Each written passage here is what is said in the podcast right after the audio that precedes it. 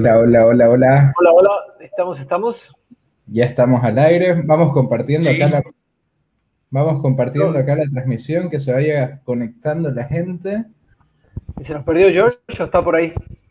no, George está ahí sin cámara, esperemos. Bueno, ya tenemos tres personas al aire. George se está conectando. así que podemos arrancar. Vuelve, vuelve con el emperador George, con la de Brasil. En representación de Adriano. Primera, primera edición Copa América 2021, Copa Eurocopa 2021, así que bueno, eh, primera edición de lo que de lo que estamos disfrutando todos estos días de fútbol. Tenemos fútbol lunes, martes, miércoles, jueves, viernes, sábado, domingo. Bueno, mañana no, mañana descansamos. Así que, eh, bueno, hermosa esta, esta semana que hemos tenido para los futboleros. ¿Cómo están muchachos? ¿Todo bien? Buenas noches, todo, bien. Bienvenido. Hoy, además tenemos. Muchas gracias, gracias por invitarme. Guillermo, Guillermo es un, amigo de, la casa, entrenador de fútbol también, que, va a estar aportando ahí sus opiniones y sus polémicas. Gracias, gracias por la invitación. Bueno, antes eh, habíamos decidido ir por un orden cronológico de los partidos, pero bueno, una primera pregunta que, tiro a la mesa es eh, si alguien le puede hacer frente a Brasil. ¿Hay alguien que esté al nivel de Brasil? Yo ahorita no creo entre selección, la verdad, dentro de, la Copa América. Eh, hay hay un, un trabajo ahí que Brasil ha empezado, por decirle, por avanzado, con tiempo en el que otras selecciones como por ejemplo Argentina, Chile, hasta Paraguay, me atrevo a decir, y, bueno, Bolivia ya un poquito más con identidad, pero todos están como que todavía en esa búsqueda de, de, la sincronicidad del equipo, ¿no? Y en la búsqueda de la identidad. Brasil creo que ya la ubicó un poco más temprano y está metiéndolo con todo porque está ultra ofensivo. Se nota como que ya son más amigos, hay más camaradería dentro del equipo, ¿no? No como antes que era como eh, que estaban entrando y ya José, José Carlos, Carlos, Carlos, como que un poco más y se introducía en ese momento, ¿no? Pero se nota, se nota, está difícil. Sí, de verdad que. Roberto Carlos.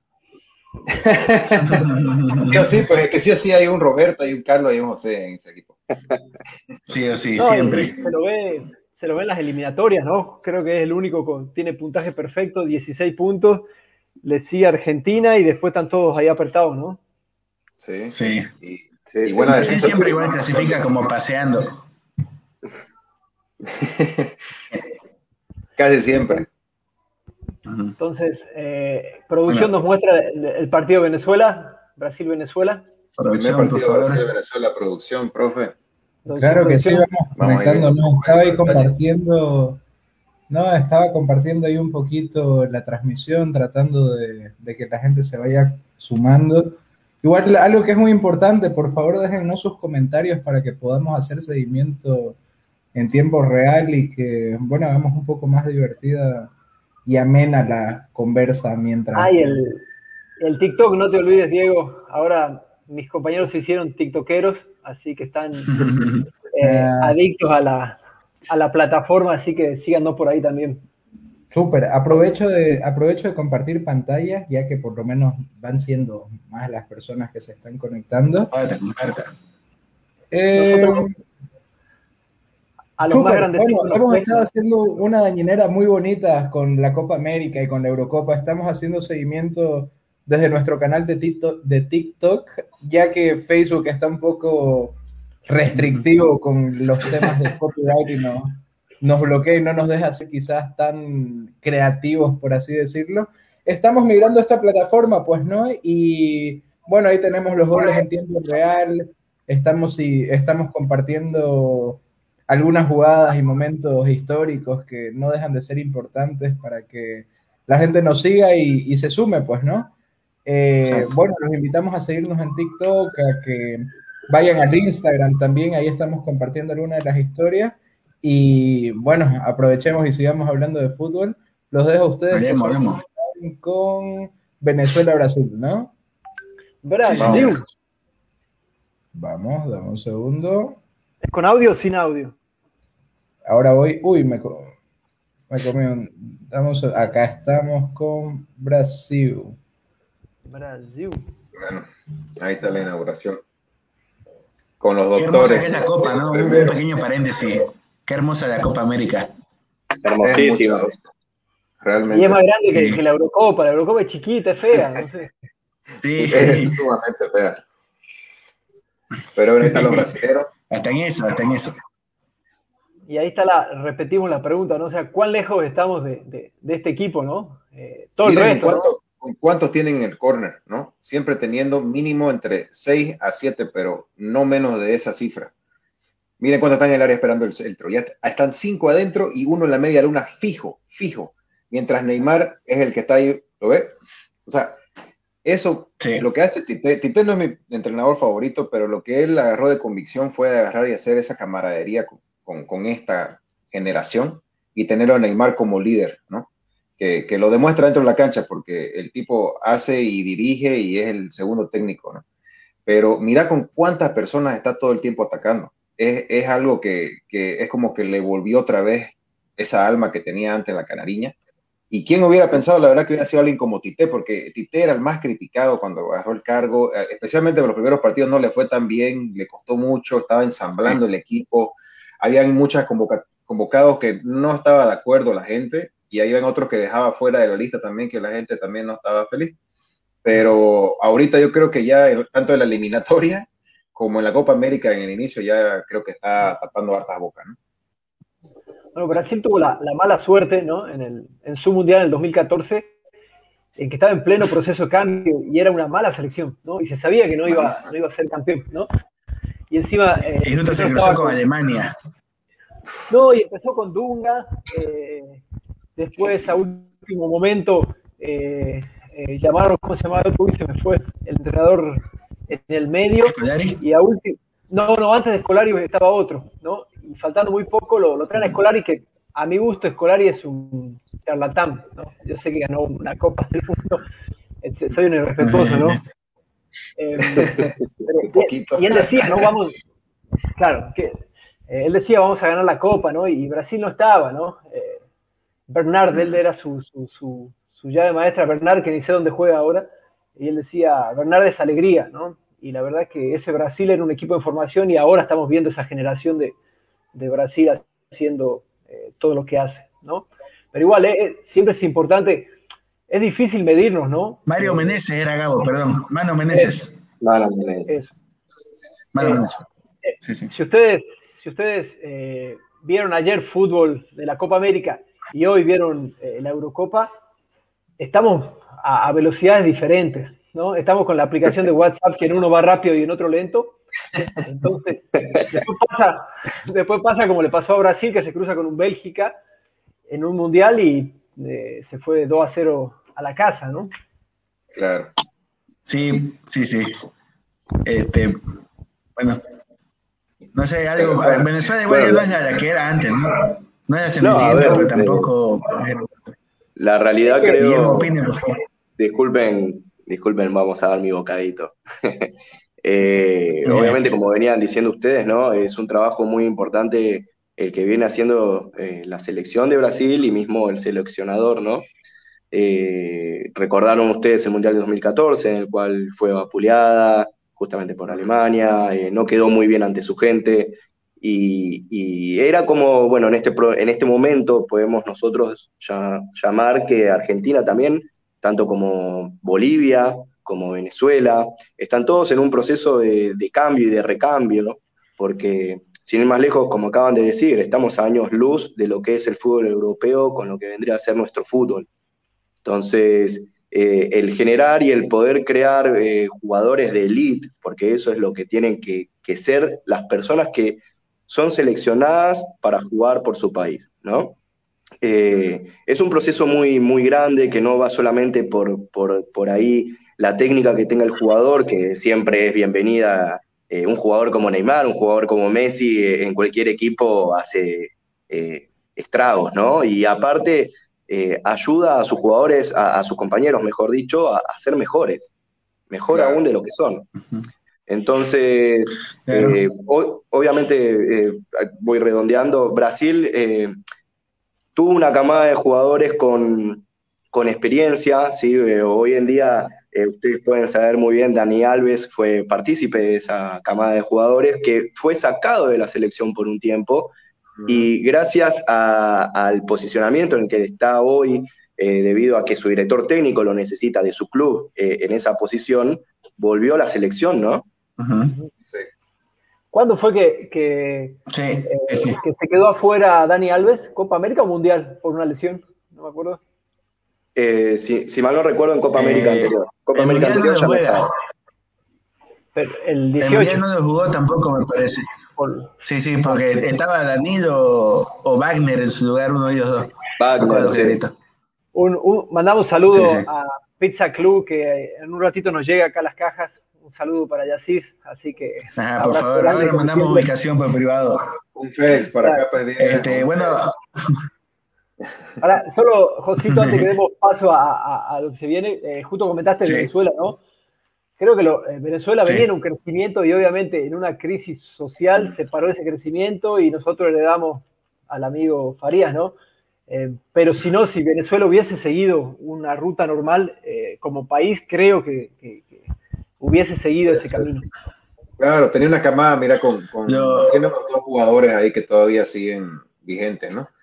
Y aparte, acuérdate que tenía jugadores como Rondón, Giancarlo Espósito, que si no me equivoco, tenía, o sea, tenían como que una estructura y una base, que la de Faría Rondo. O sea, mm. ahorita no tienen semejantes figuras como en esa época, ¿no? Pero sí están todavía en proceso y hay muchos venezolanos, su proyecto que ellos empezaron hace casi 15 años, más o menos, ellos mandaron, hicieron muchos convenios con clubes de Europa entonces ellos mandaban muchachitos jóvenes para allá y se quedaban y los clubes prácticamente tenían la opción de o seguir usando de sus servicios y, formarlo y compartir, digamos, una tajada. O sea, era un negociado muy bueno, la verdad, ¿no? Que les resultó, les dio buenos resultados para ser el país beisbolista.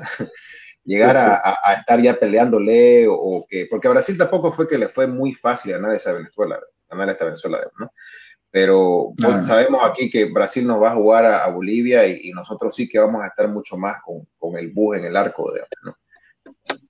Eh, pero a un Chile, a un Chile yo creo que le va a hacer más pelea, vas a ver, a un Paraguay, Venezuela va a ser otra cosa. Le tocó con Brasil, digamos, ¿no? Así que denle todavía chance, van a ver. Vamos entonces con, con, Argentina, ahí Guillermo nos va a dar su, su visión, eh, su corazoncito y adelante. bueno, la verdad que. Ahí está. Que fue un partido que fue de mucho a poco, ¿no? Eh, un primer tiempo, la verdad que, Argentina gustó, un primer tiempo en el cual la Argentina generó. Yo creo que más allá de, generar, genera más que nada, bueno, por los nombres que tiene, ¿no? Eh, pero hay algo muy importante que no se le ve ya hace un tiempo, es eh, esa, esa pertenencia ese juego típico argentino, eh, una identidad. Eh, la verdad que con nombres yo creo que todos podemos eh, dirigir bien a un equipo, pero el tema es que el equipo tenga su identidad, su plan de juego, su estrategia. La verdad es algo que... Es un poco lo, es, un poco lo que hablabas en, tu nota, ¿no? De que esperan que Messi resuelva todo muchas veces. Exactamente, sin ir más lejos. todas las veces. todas las veces. Es que sin ir más lejos, una vez más terminamos ya sea empatando o ganando un partido gracias a Messi. Sí. ¿Y cómo puede ser de que Argentina, un país tan rico de futbolistas, como Brasil también, como otros, eh, no puede ser que, dependa solamente de un jugador. Claro, pero hay, jugadores para todo, ¿no? Ahí creo que hay, un engaño que, no estamos viendo, ¿no? Eh, hoy por hoy, nombre por nombre, salvo Messi, me parece que Uruguay es superior, así, jugador por jugador, me parece que Uruguay está arriba de Argentina, ¿no? Obviamente Argentina tiene la historia. Como equipo, sí, yo creo Claro, salvo Messi, me parece que, o sea, repasado jugador por jugador, ¿no? De los que están ahora. Y no tenemos jugadores en, el primer plano, ¿no? Claro, Uruguay tiene... Ratón Ayala, un Zanetti, digamos, ¿no? Eh, no era lo mismo, o sea, es mucha diferencia. Lo claro, que, juegan en Europa, juegan en Europa, pero en clubes secundarios o terciarios, ¿no?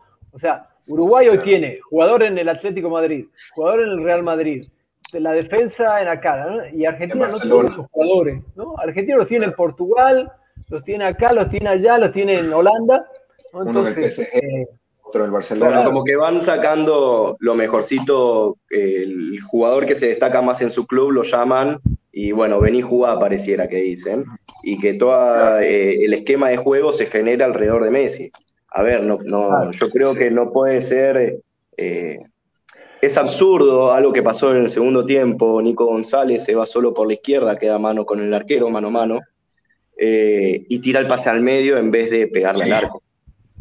y así es con todas, con todas las jugadas, todas las jugadas constantemente. Entonces, ¿cómo puede ser de que estamos hablando de un, e, de un, equipo y un país al mismo tiempo que eh, está bien, llamás al mejor jugador en su puesto en cada club y demás pero y el sentido de pertenencia, eh, la química del equipo. Eh, hay algo que, quiero destacar que sinceramente queda muy en evidencia. Estos días estuve viendo bueno, en las redes sociales eh, con qué jugadores estaba conformado cada selección de cada país. ¿sí?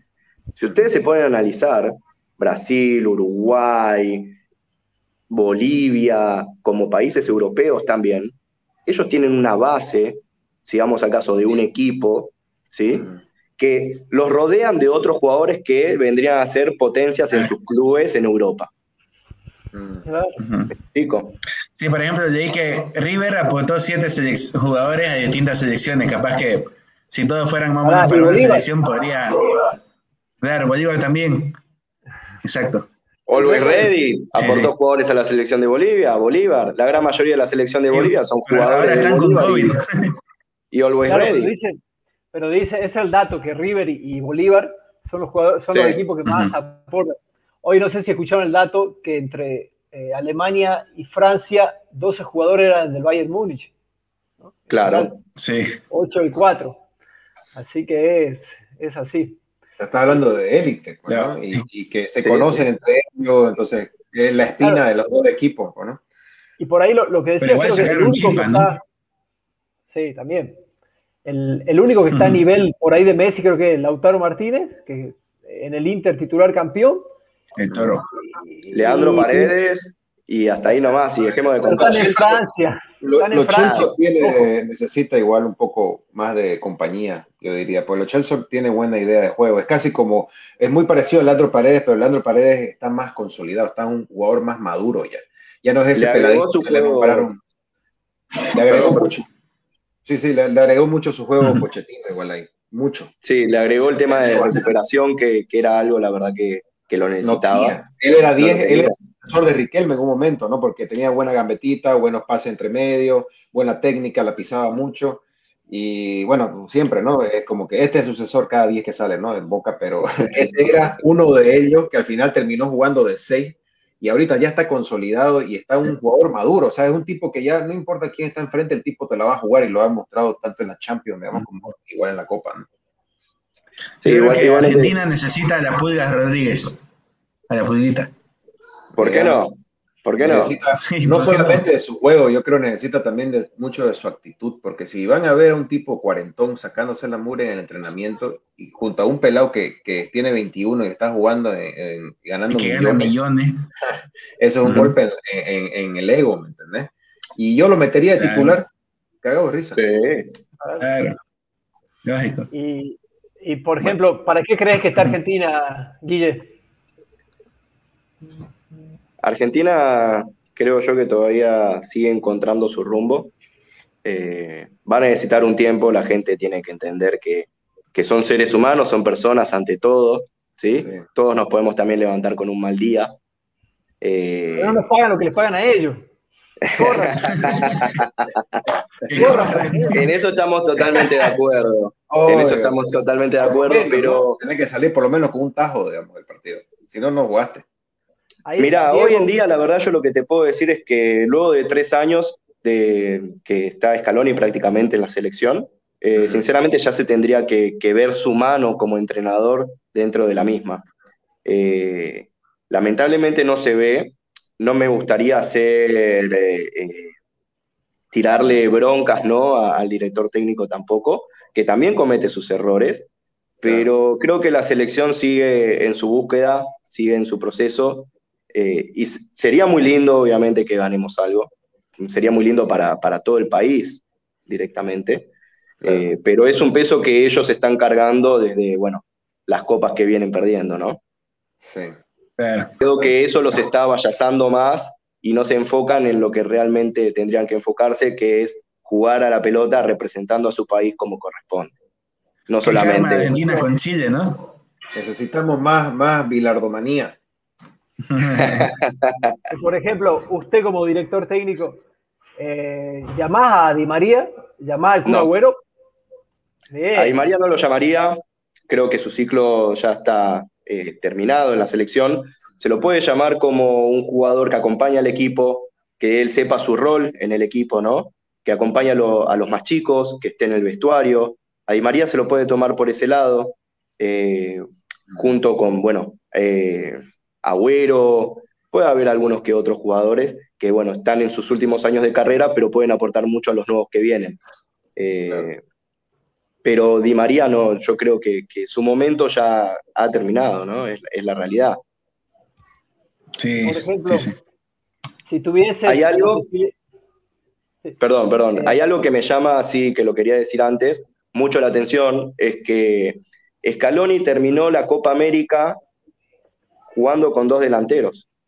¿sí? Cuando nos quedamos afuera con Brasil, eh, él puso a Agüero y a Lautaro Martínez juntos. Y esos tres partidos que jugaron ellos dos juntos arriba, a Argentina le fue muy bien. Sí, se entendieron. Más allá puede llegar a ser un empate, que haya. Está bien, con, Brasil eh, perdimos, pero Argentina perdió jugando muy bien. Mereció ganarlo. ¿Mm? Entonces, ¿por qué el director técnico no sigue con. ¿Cómo?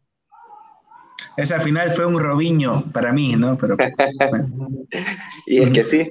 La realidad es porque el mismo entrenador, no es que esto pasó con otro entrenador, ¿no? ¿Por qué sigue probando si sabe que hay algo al propio director técnico de la selección argentina que ya le, le dio rédito, le dio un resultado? ¿Por qué no sigue apostando con eso?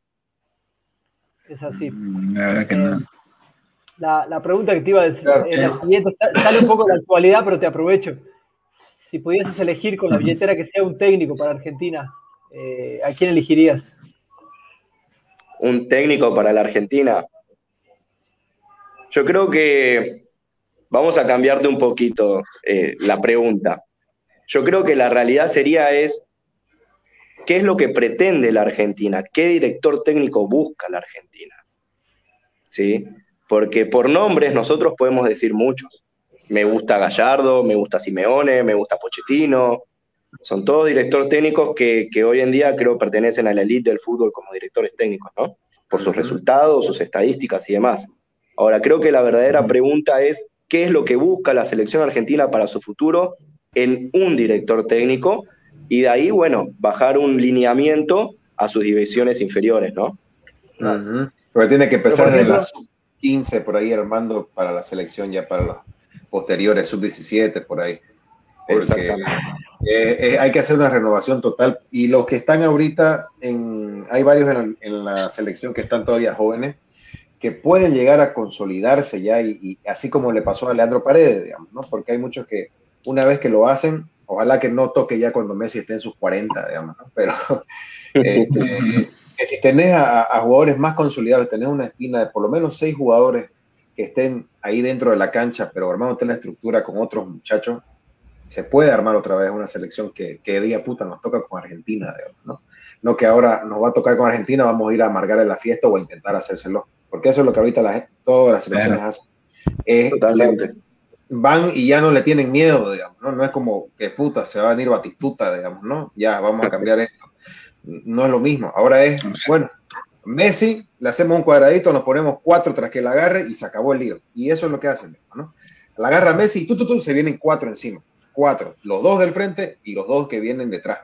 Entonces, esa es la estrategia ahorita que, a ellos les quieren que funcione, pero Messi la suelta y cuando la suelta Messi ya el, resto, el, volumen de juego disminuye de golpe. y otra vez no buscan a Messi. Y, Messi tiene que agarrarla del círculo central otra vez y otra vez y así. No es equipo eso, ¿no? Ahora, si, si, la pregunta dependería de Guillermo Chiquidorín, si vos fuese Chiquitapi, ¿a quién pones? Claro, ya personal, vos. Personal, yo. Y yo llamaría a Gallardo. Está bien. Es por ahí, creo que es por Bien, bien. Y sabe, llamaría a Gallardo. Igual sabe jugar con los jóvenes. Eh, exactamente, es un chico que sabe jugar con los jóvenes, es un chico que sigue mucho a los jóvenes. No estoy diciendo de que igualmente Scaloni no lo haga, la verdad no sé el trabajo de él, de su día a día, pero, pero Gallardo, eh, la verdad que lo que se muestra y lo que muestran de él al mismo tiempo, eh, y por lo que yo también personalmente sé de él, es que es un tipo que está muy involucrado, muy involucrado con lo que hace y cree principalmente en lo que hace. Y transmite esa creencia, mucho. Exactamente. muy bien, que no importa qué fichita cambie en su esquema, igual sigue funcionando el reloj. funcionando. Así es. Yo le voy a dar mi razón por qué debería ser Gallardo, para que se vaya a River. Por favor. Desde el corazón. Por favor, que se vaya a River. Eh, acá nos piden que vamos con Bolivia, pero, pero antes vamos a dar el gusto a Diego, vamos con Uruguay. Somos todos un poquito hinchas de Uruguay, no sé por qué. Enamora, enamora, enamora cómo, cómo lo asienten el fútbol. Ellos, oye, increíble, pero cómo se transmite. Y son dos millones de personas en ese país y produce semejante calidad de fútbol. No, ¿cómo no admirar? Y por ejemplo, eso vuelvo un poquito a Guillermo eh, eh, Argentina, por ejemplo, ¿despierta emoción allá o Copa América? yo ya ni sé quiénes son los jugadores, ¿no? Eh, ¿O no? ¿La gente está conectada con Argentina o no? Mira, como escribí un poco en la nota, yo recuerdo cuando justamente... ¿Cómo? Es a producción que está adormecido. ¿Cómo fue? Dame producción, por favor. Me acuerdo cuando. servicio. Se chipó. Jugando Candy Crush ahí. No, hay, una, ligera confusión. Oye, vamos primero con Bolivia, mientras vamos resolviendo esto de... ¿Quieren que vaya por ahí comentando, cerrando esta parte? Dale, dale, contanos qué despierta. Mira, Dime la pregunta entonces. Eh, un poquito, eso, eso sí. Que, cuando yo era chico, eh, uno ah. conocía a todos los jugadores de la selección. Eh, hoy, hoy veo el, equipo argentino, no conozco, conozco a la mitad, al resto no conozco, o me confundo. ¿Y qué pasa en Argentina? Vos que estás ahí, ¿despierta emoción? ¿No despierta? ¿Importa la Copa América? ¿No importa? Como decía, la realidad es que, por ejemplo, cuando yo era chico, escuchaba todos esos nombres bestias enormes que estaban en la selección, eh, Batistuta, Crespo, Verón, puedo nombrar un montón de, jugadores, eh, uno se entusiasmaba, uno, uno estaba atento, ¿no? Para ver a la selección. Ah, era algo que esperaba, esperaba ese día demasiado. Creo que hoy en día se perdió un poco bastante, eh, porque me parece que la Argentina perdió lo más importante que tiene, que son los potreros. ¿Sí? Eh, que es de donde nace el jugador argentino. Muchas canchas sintéticas. Exactamente. Y, yo creo que hoy en día, la verdad, no lo veo dentro de la sociedad de que sí, la gente lo mira porque no deja de ser la selección argentina. Siempre es agradable verla, pero ya no, no, cumple las expectativas que el público espera de ellos, ¿no? No solamente de ellos, sino bueno, del cuerpo técnico y, y, demás. Pero, pero no cumple las expectativas y la gente está está un poco frustrada, creo yo. Esa sería la palabra. Por ahí, encima, ayer, ¿no? El 26 Molina, ¿no? Sinceramente no tengo idea de dónde juega Molina. Primera vez que lo veo. Eh, ¿Dónde juega Molina? Estoy preguntando al vivo. Te soy sincero, en este momento no recuerdo. te lo soy sincero. Pero es un chico, eh, hay algo que yo sí vi en Escalón. Que, que estuvo llamando muchos chicos que vienen de las sub 15, sub 20, sub 17, eh, sin ir más lejos, yo creo eh, en sus convocatorias, no creo, lo sé, eh, llama mucho, por ejemplo, a Nehuen Pérez. Nehuen Pérez era un jugador que estuvo acá en Argentina, si mal no recuerdo, en Argentinos Juniors, y luego fue eh, traspasado al Atlético de Madrid. Fue capitán con Argentina en sus selecciones inferiores y demás, pero Nahuel Molina está dentro de esa camada, es lo que te puedo decir, lo que recuerdo, de jugadores que, que, mm. vienen ya ¿no? En, un proceso también con, con, las selecciones inferiores. Si, me, si le preguntas tal vez a una persona que, que sabe solamente los jugadores de elite de Argentina que juegan en el exterior, por ahí te va a decir, Nebuen Pérez, ¿quién es? Creo que mismo también eh, el fútbol argentino en sí perdió un poco su credibilidad. Sin ir más lejos, las finales de, de la Copa de la Liga Argentina la mayoría de los partidos fueron a penales. Es algo inentendible, ¿no? Sí. Entonces, bueno, también pasa un poco por eso. Me, parece que estamos perdiendo la identidad ante todo. Defendiendo o, oyendo un poco a la identidad, es interesante eh, lo de Aymar, ¿no? Aymar tiene, tiene eh, buenos, buenos diálogos, buenas frases de eso, ¿no? De la creatividad en el fútbol, de recuperar el 10, de no corregir, eh, pero va un poquito con lo contrario de lo que se hace en Europa, que calculo que es diferente, ¿no? Eh, pero bueno, por ahí va, va a mantener la esencia latina, va por ahí. Exactamente, sí, sí, sí. Hay que mantener esa esencia. Bueno, ahora, sí vamos, vamos con el partido de Bolivia-Paraguay, a pedido del público. Les voy a ser sincero, y perdón que tome la palabra, me sorprendí mucho, mucho y muy gratamente a ver el primer tiempo de la selección boliviana. Muy bien. Comente por qué, explique, justifique su respuesta, por favor. Porque los vi con una idea de juego nunca vista en Bolivia.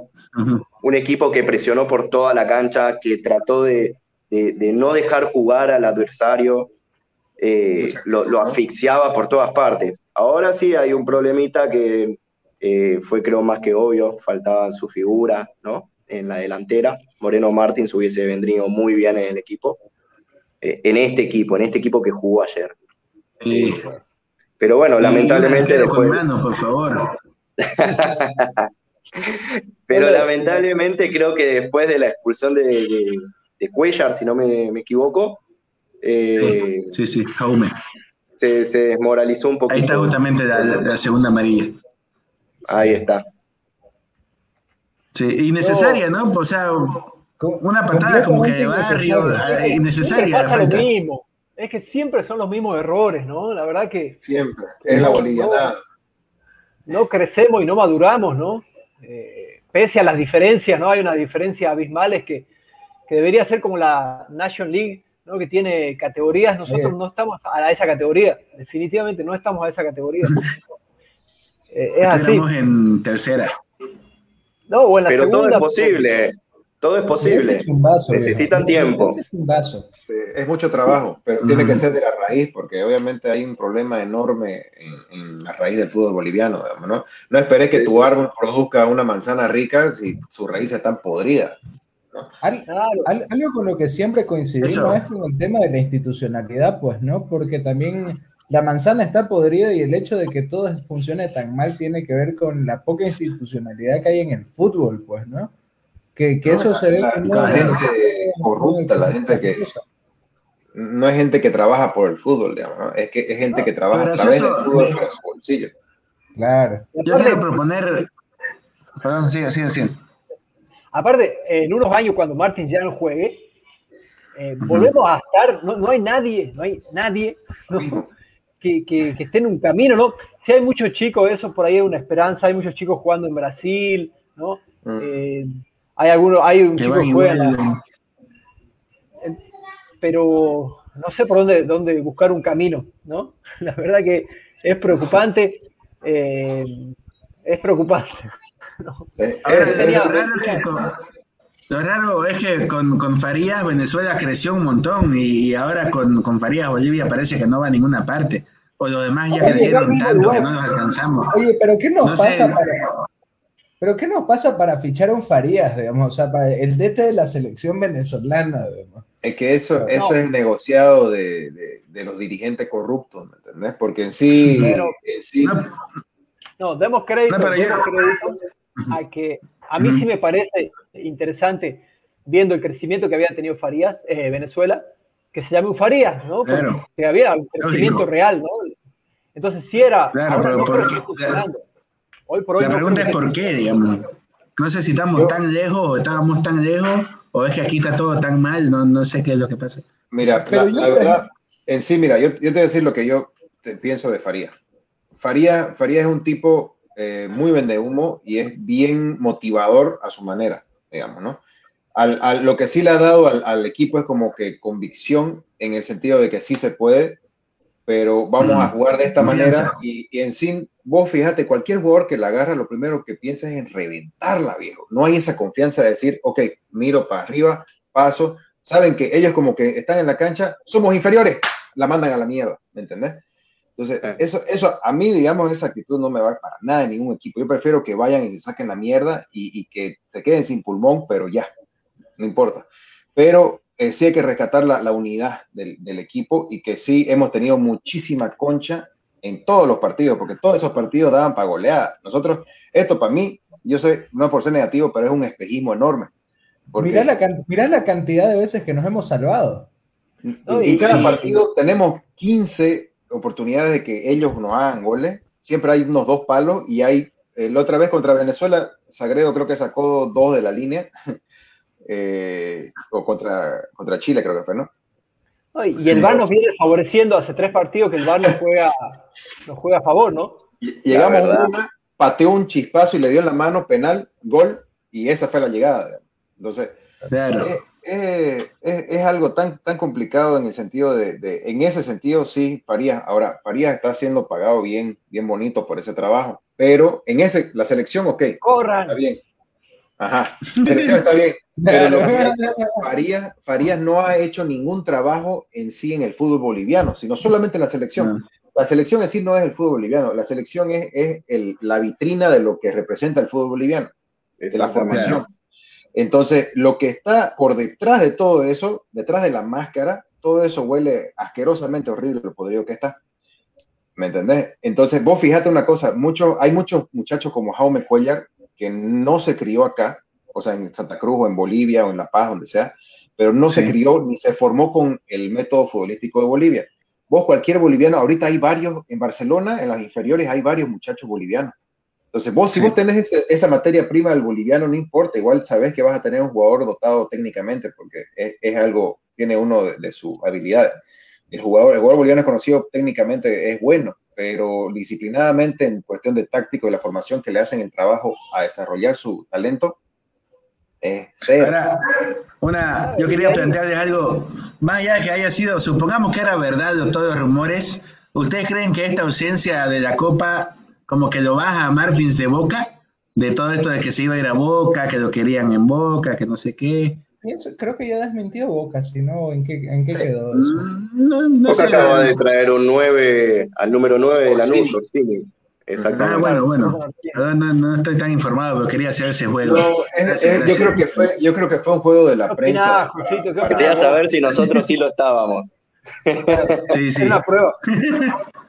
Era para, para comprarme la camiseta número 9 de Boca. A ver, igual, Martín es un buen jugador que ha tenido un recorrido europeo, en, en, donde no ha conseguido asentarse en Europa, pero también ahora juega en la segunda de Brasil, ¿no?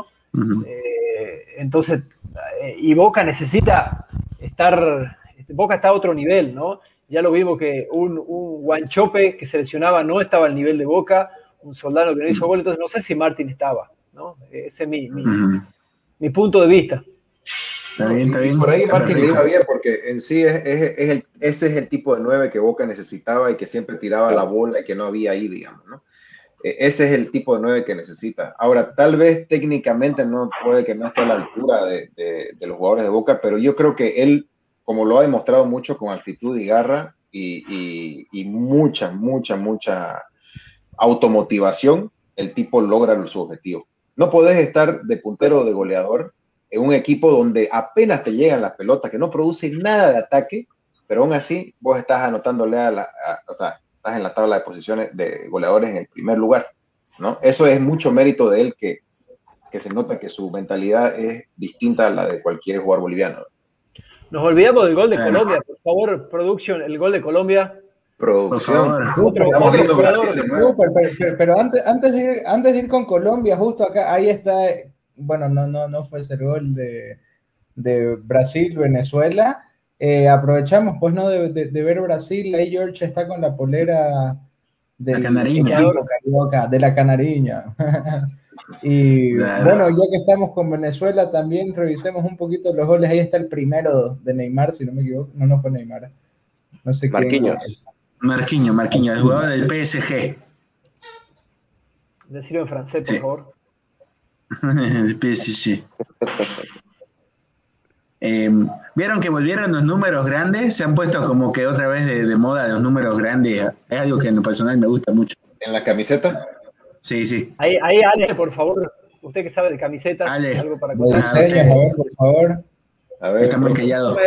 No me he dado ni cuenta, pero bonito se ve. Lo que me gusta es el parche que tiene con las copas que han ganado en Copa, en Copa América. Eso es lo que más me gusta de todas las camisetas. Uh. En la boliviana no, no, no, hubo mucho espacio, pero reventamos ahí con el parche. Tenemos una. ¿Cómo que no tenemos una? La de 63. Sí, tenemos una. Patriota.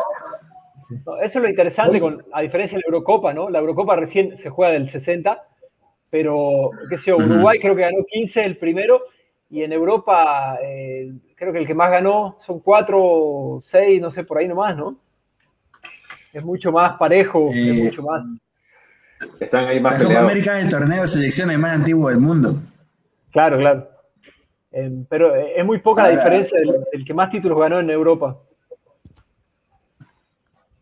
¿Dónde está el gol de, el gordo Cardona, por favor? Qué golazo y Tremenda jugada, tremenda jugada. Otro jugador que, que nunca está en su peso ideal y que mm. eh, si no se pone las pilas. Que no ah, y Colombia, Colombia tiene ese lío, ¿no? Colombia dejó afuera a, James, dejó afuera a Quintero porque no podía salir de China, que encima juega en China, ¿no? Eh, un desperdicio de talento ahí, ¿no? Totalmente. Sí, y bueno, Falcao, no sé. ¿Se acuerdan de, de Martínez? Ese, por ejemplo, que, que ahorita es DJ Cristiano. ¿Cuál? Sí. Eh, Martínez, ¿cómo se llamaba? Espera. Jackson, Jackson Martínez. Jackson Martínez. El que jugaba en el Porto. Jugaba en el Porto, un superdelantero. Ese lo estaba buscando, me acuerdo en su época, creo que el Milan o la Juve, y el tipo decidió irse a China igual. Y de ahí, lo próximo que sabemos, el tipo está trabajando de DJ Cristiano en, ah, Colombia. sí. Vamos a hacer un especial de, jugadores que se dedicaron a, otras profesiones. jugadores de Boca.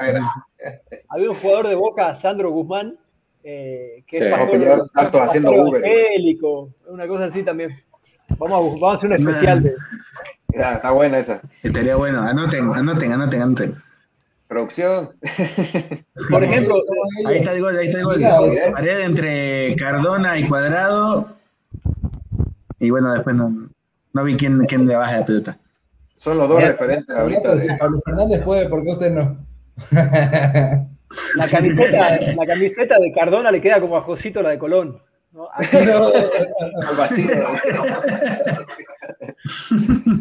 Oye, pero no, fuera. Oiga, estamos para hablar de fútbol, señor. Tiene un talento sumamente este, hermoso que te hace recuerdo al típico 10 de, de, antaño, digamos, ¿no? Que siempre acompaña con la jugada, que es el referente de la, de la creatividad y que siempre está demostrándose. O sea, pero teniéndolo a cuadrado, que yo creo que ya va a aguantar unos dos años más, no sé si lo voy a ver más. Ese es crack, crack, ese es crack. ese tipo la tiene clara, porque en, en, la Juventus, cuando la Juventus está de caída, ese es el único que sigue metiendo quinta ahí todo el tiempo. Ese sabe lo que se juega. Hace mucho recuerdo a Tresito Valencia, igual, ¿no? Ese tipo más jugador. Ah, ahora que hablaste de, de, de, la Juventus, eh, ah. Guillermo, ¿qué opinión de, de Paulo Dybala? Uf, otra joya desperdiciada ahí. Es puro la verdad que sí, la verdad que sí, tendría que estar en la selección también. Ah, sí, para mí que no. Para mí no. Lo que pasa es que eh, tiene a un jugador que es mucho más que él y, es el número uno del mundo por, por delante, ¿no? Tiene al jugador número uno del mundo por delante, entonces es un poco difícil ganarse su posición. Pero nadie dice que por ahí sea imposible que jueguen juntos. Este, yo creo que Dybala igualmente, eh, a ver, el fútbol, como, como decíamos antes, son todos momentos, momentos anímicos, eh, y, bueno, hay que entender de que él no está en su nivel. Claro. nunca estuvo en su nivel, me parece. No, hubo, un partido en que jugó en la selección justamente, eh, que no jugó Messi y que él la rompió, no fue hace, hace mucho, eh, y venía de una muy buena temporada en la Juventus. Lo que pasa es que también, bueno, al tener sus lesiones, eh, perdió cierto protagonismo en el equipo.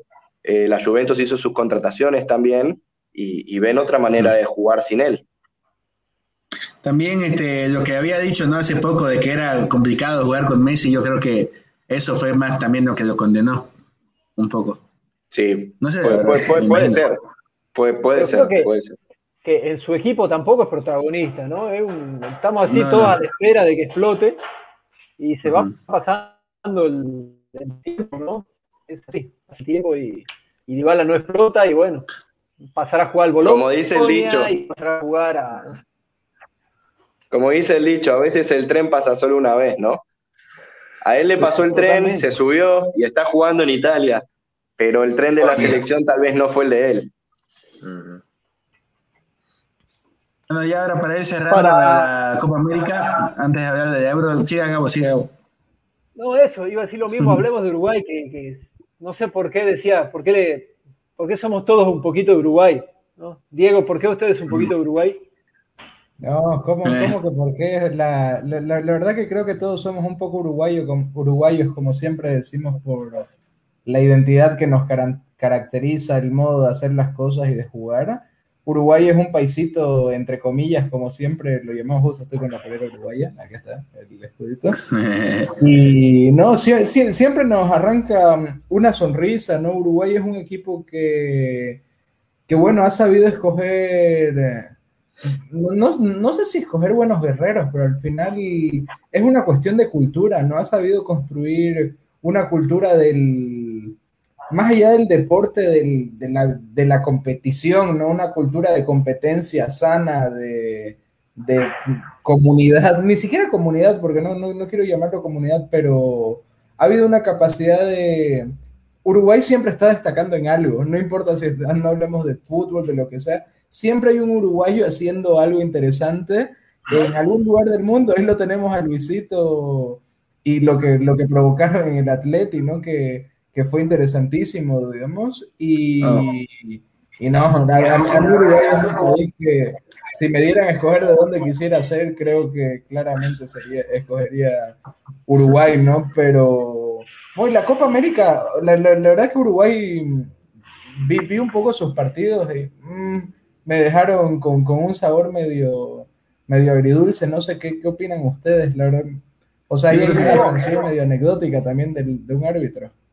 Hagamos un jueguito si quieren, aprovechemos y tiremos ganador o tiremos finalistas, ¿no? Ya de una. Oh. Uh, venimos. El maracanazo se repite, papá. empecemos, empecemos por orden alfabético. ¿Quién le tocaría? Diego, vamos. Ah, Ale, Ale está nos abandonó, nos abandonó, ahí loco, nos quiere tanto que nos abandonó. Igual hay la audiencia que nos vaya, que nos vaya compartiendo sus pálpitos, ¿no? Ahí lo tenemos a Yasif, que siempre nos acompaña, un gran amigo nuestro, ¿no? Que bueno. finalistas. Bueno.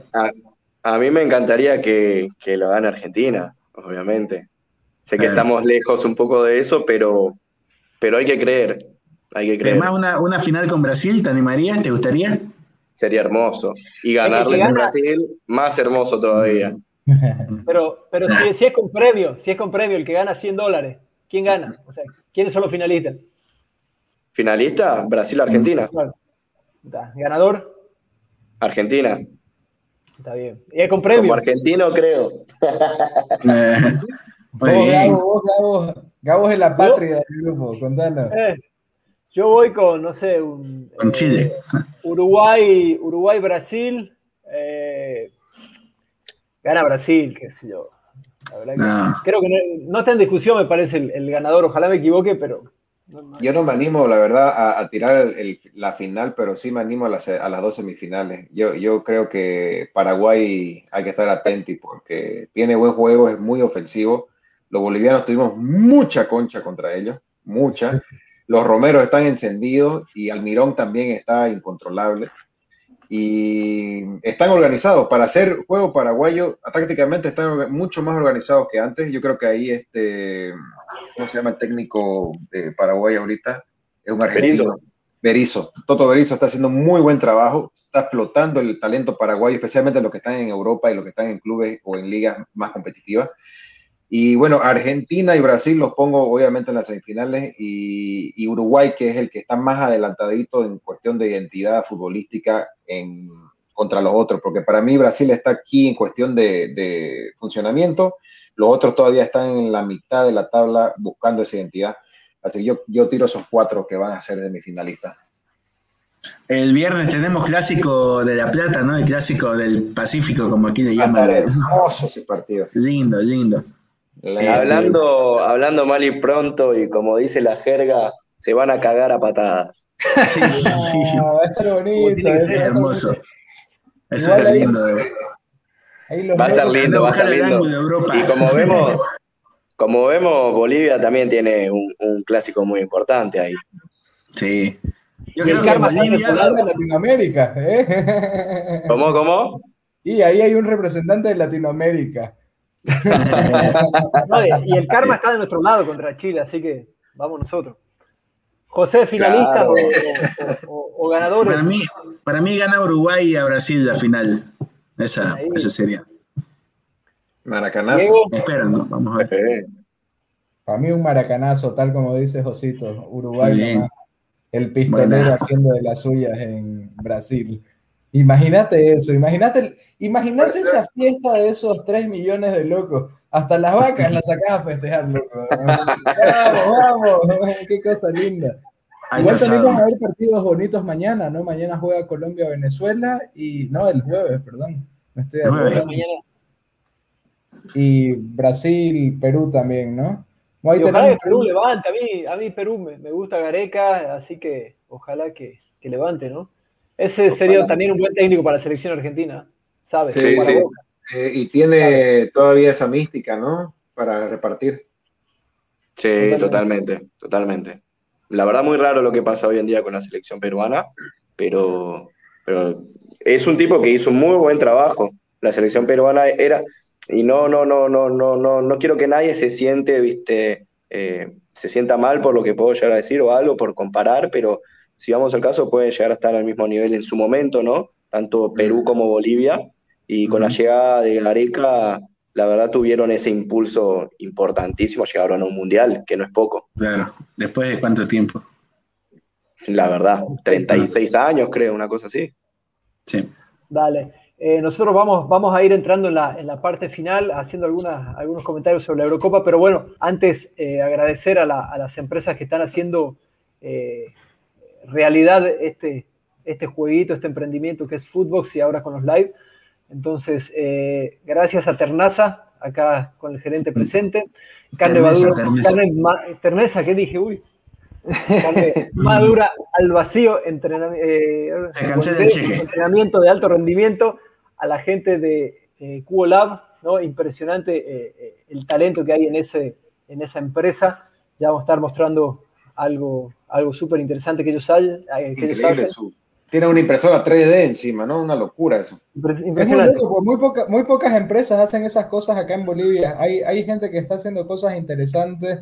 Algo, que creo que es importante destacar aquí entre medio de, de los agradecimientos también es que toda esta gente que se está sumando y nos está apoyando es gente que se está esforzando, no es gente que le está poniendo el pecho, es gente que está tratando de, revolucionar esos espacios. Como decía Gabo, estamos nosotros metidos aquí compartiendo este sueñito con las personas que nos están acompañando, los que nos ven y, nos siguen. Y bueno, ahí si querés, este, sigamos con los, últimos auspiciadores y vamos a Eurocopa para, para que no se nos escapen esos que están ahí colgados de la transmisión.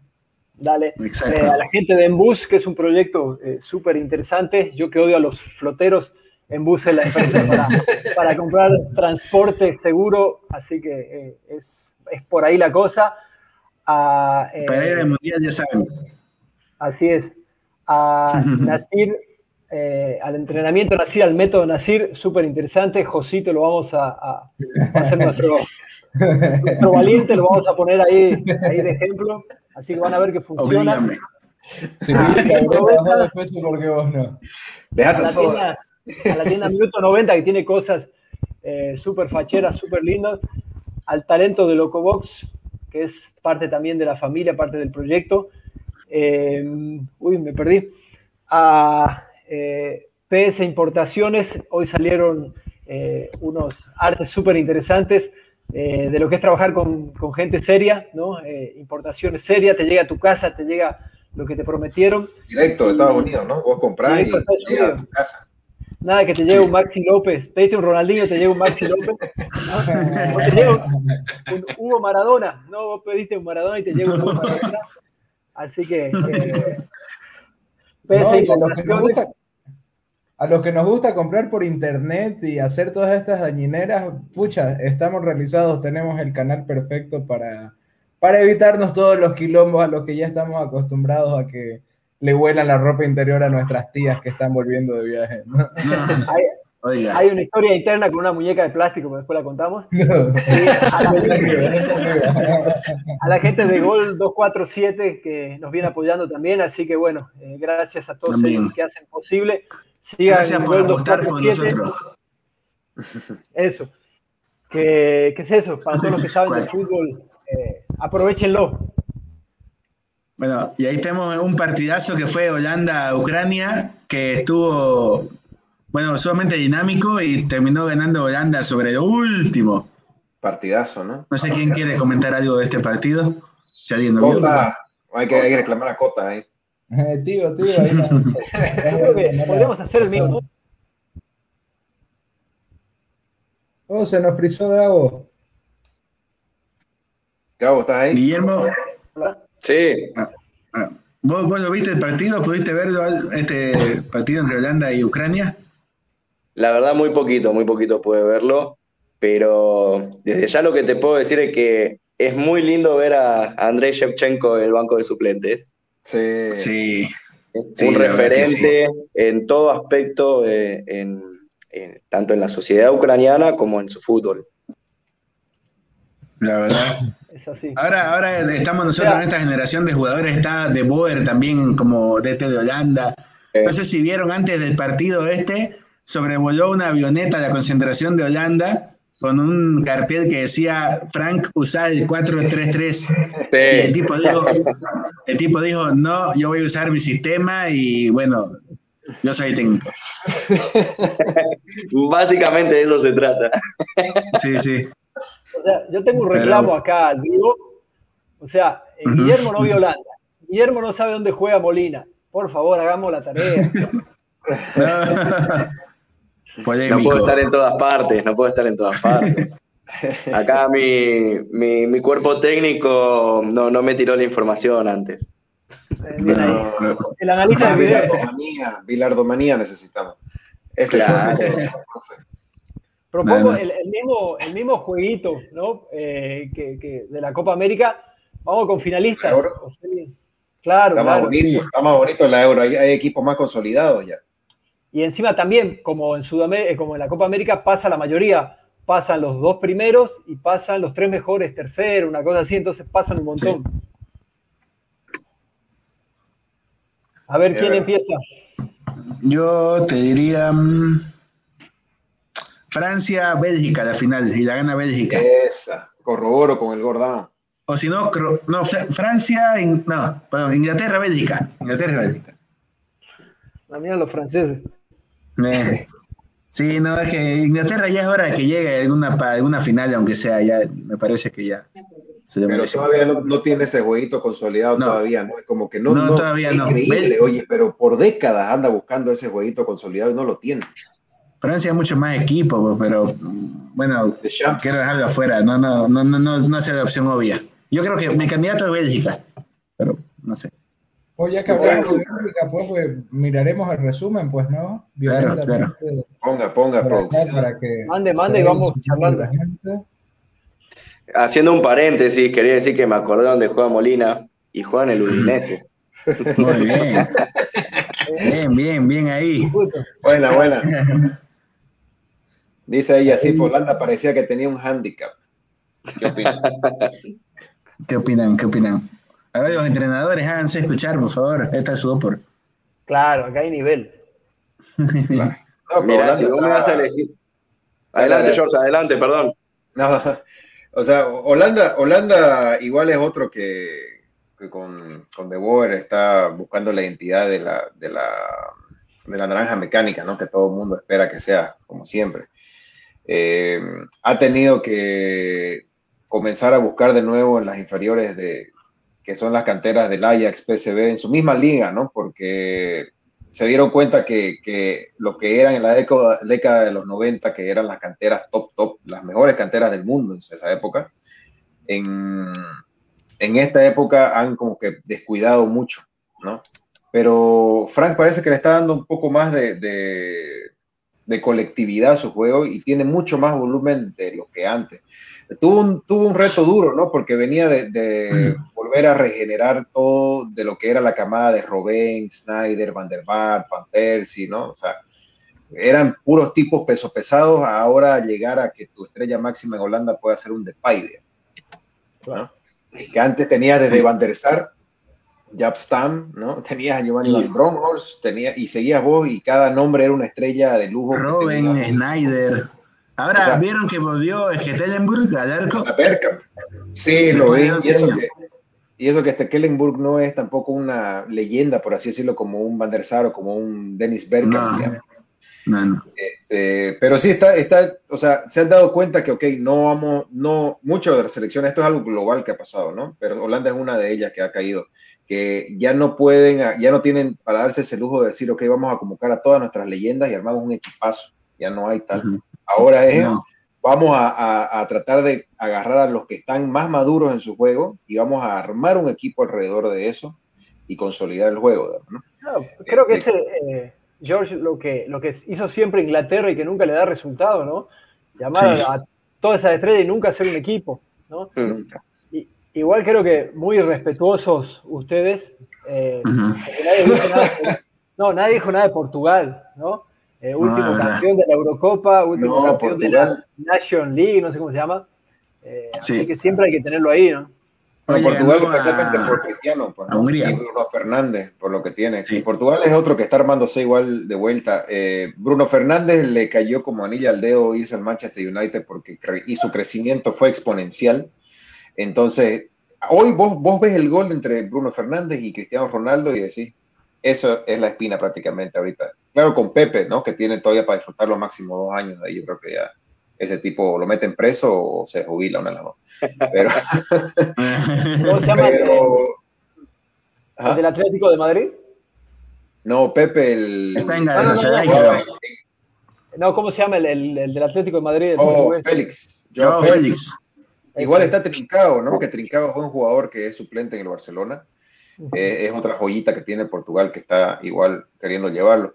Portugal es otro que igual antes era figura por aquí, figura por allá, Figo, Rui Costa, Pauleta, ¿no? Pero igual tuvo que agarrar y hacer lo mismo. Ahora, todavía puede aferrarse un poco más de Cristiano Ronaldo y lo está usando muy bien porque está agarrando y lo pone a jugar gente como Bruno Fernández, ¿no? Y, y Joe Félix y otros jugadores que ya en, en Europa están consolidados en sus equipos.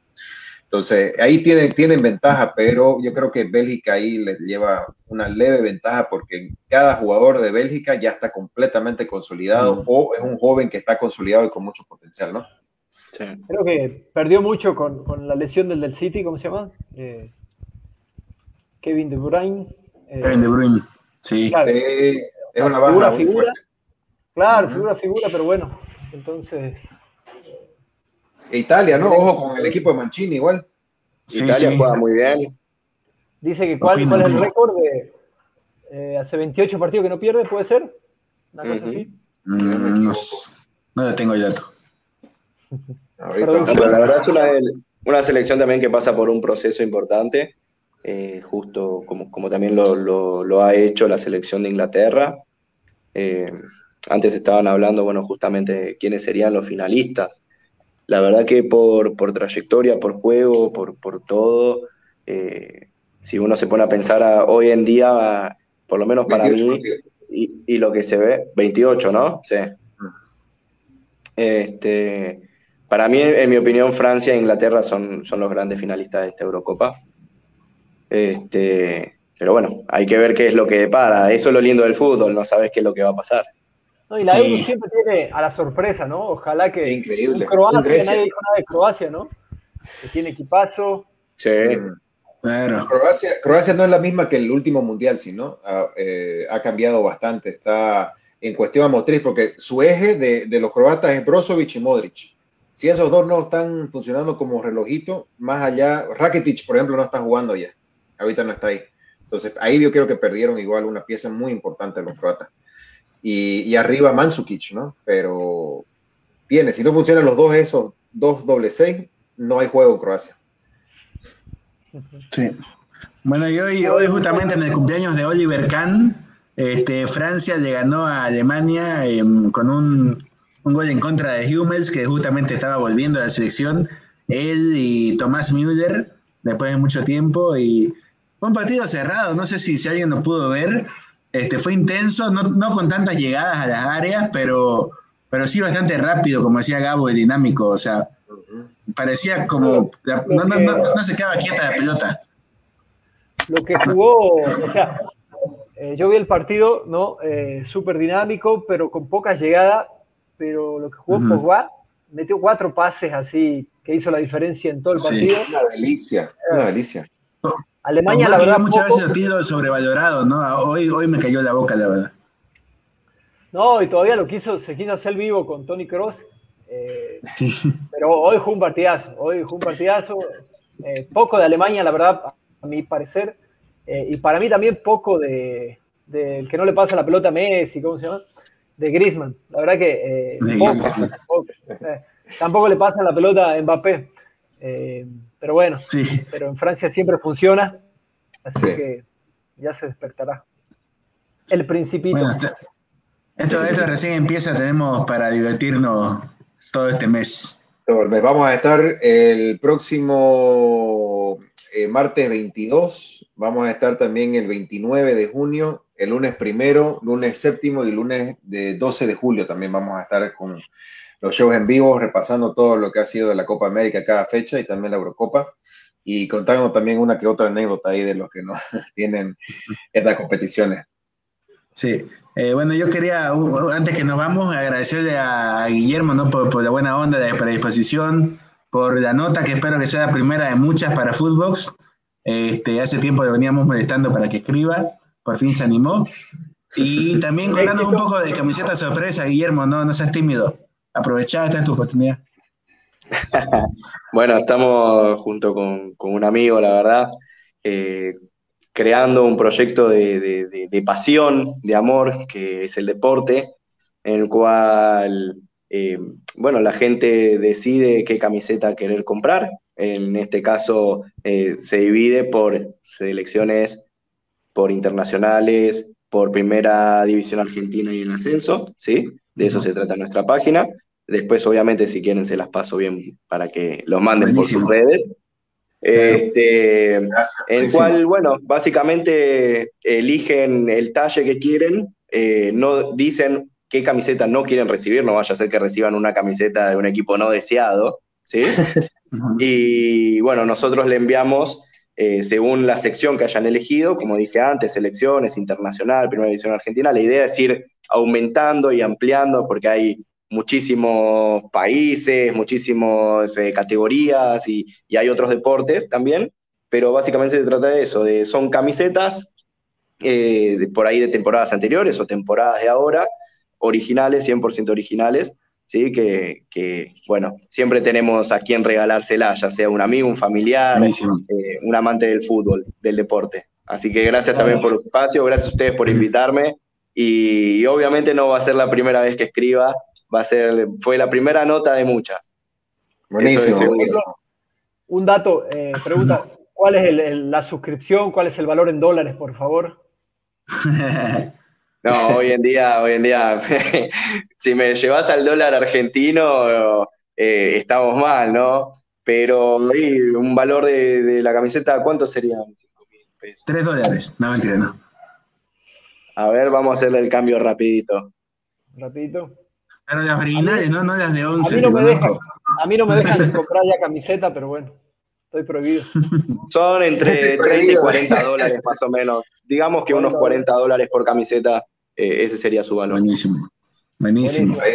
la estoy compartiendo ahí la página web y también tu página del Facebook, ahí en nuestro show en vivo, entonces para que puedan ver los links para poder.